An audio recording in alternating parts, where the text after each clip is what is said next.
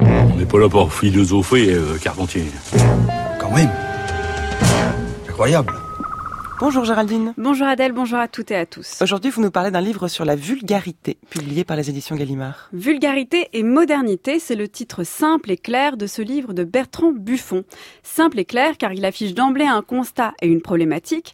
Le constat, la modernité est vulgaire, tout en témoigne d'ailleurs, l'évolution du langage, la publicité, les manières des élites, pensez à Trump ou Berlusconi, les réseaux sociaux ou la mode, et de là, la problématique, la modernité étant inéluctable, comment être de son temps sans être vulgaire, mais j'ajouterai le faut-il. Madame Ah Nouvian, J'hallucine. Madame Nouvian, s'il vous plaît, c'est la première fois que vous C'est incroyable. Je Eh ben, vous- hallucinez. je voudrais d'abord que vous vous calmiez, ce qui nous ferait Eh, mais plaisir. attendez, vous- non, vous non, trouvez ça oui. normal? Non, oui, je trouve Non, mais ça normal que ça les gens puissent Mais s'exprimer. Donc, s'il vous plaît, je voudrais C'est que vous êtes folle, je là. voudrais, euh, C'est vous qui êtes dingue. Il fallait pas me dire si vous voulez discuter Ah qu'avec des gens avec qui vous êtes d'accord. Non, mais ce que fait, vous dites savez- est parfaitement savez, en ridicule et désagréable pour ceux qui vous reçoivent, Mais- madame. mais- mais c'est Donc je ne vous connaissais pas, je trouve Ça extrêmement fois vous agréable. mot je ridicule, en fait. Ah oui, je vous trouve Donc- très ridicule vous avez le droit d'écouter les autres plutôt que donner une image hystérique de votre pensée. Alors, La modernité est à la vulgarité, culture du clash, de l'invective et du mauvais goût, on sait la reconnaître ou la désigner car elle nous choque, elle nous hérisse. Mais on ne sait toutefois pas la définir clairement, car la vulgarité n'est pas un phénomène distinct, à part, circonscrit, elle a cette particularité de se propager, de faire plier nos résistances et de faire que même les plus polis ou délicats d'entre nous cèdent parfois à ces sirènes. La vulgarité a donc à la fois quelque chose de frappant et de vague, de scandaleux et de diffus, de particulier et de général. Comment tenter malgré tout de la définir? C'est tout l'enjeu de ce livre de Bertrand Buffon, décortiquer tous les sens de ce terme, de son apparition sous la plume de Madame de Staël au moment de la Révolution à aujourd'hui, autrement dit, de la naissance de la modernité faite d'individualisme, d'utilitarisme et de consumérisme à leur intensification actuelle. Que d'histoires pour deux malheureuses minutes dans une émission à la con. hein. Qu'est-ce qu'on s'en branle qu'il ait aimé ou non, Benito, franchement? Un enculé pareil. Mais, mais comment peux-tu être aussi grossière, Betty? Quand je t'entends, j'ai du mal à croire que c'est moi qui t'ai éduquée.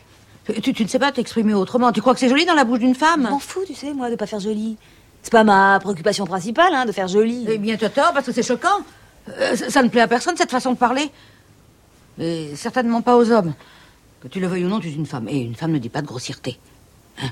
C'est pas moi qui l'ai inventé. C'est- pas féminin, ça. C'est- C'est repoussant. Ben, moi, si je peux me permettre. On, on ne vous a rien demandé à vous.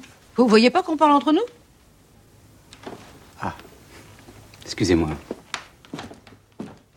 Qu'est-ce que la vulgarité? Est-ce mal parler ou mal se comporter? La vulgarité en fait vient du latin vulgus qui signifie le commun des hommes, la foule. De là on comprend son apparition concomitante avec la Révolution et l'époque moderne, la vulgarité est apparue en même temps que le peuple est venu au pouvoir dès qu'il est devenu visible. Le vulgaire désigne ainsi de manière neutre le commun, ce que partage le plus grand nombre, et de manière péjorative ce qui est commun, banal, médiocre, informe. En cela, c'est vraiment un terme et une notion passionnante. Car d'abord, d'un point de vue éthique, on repousse la vulgarité, mais elle nous concerne tous, elle nous guette et parfois elle peut même nous séduire. Et aussi, car d'un point de vue politique, elle souffre de la même ambivalence que la notion de peuple, à la fois noble et irrationnelle. Elle désigne ce que l'on a à partager ou de tristement commun.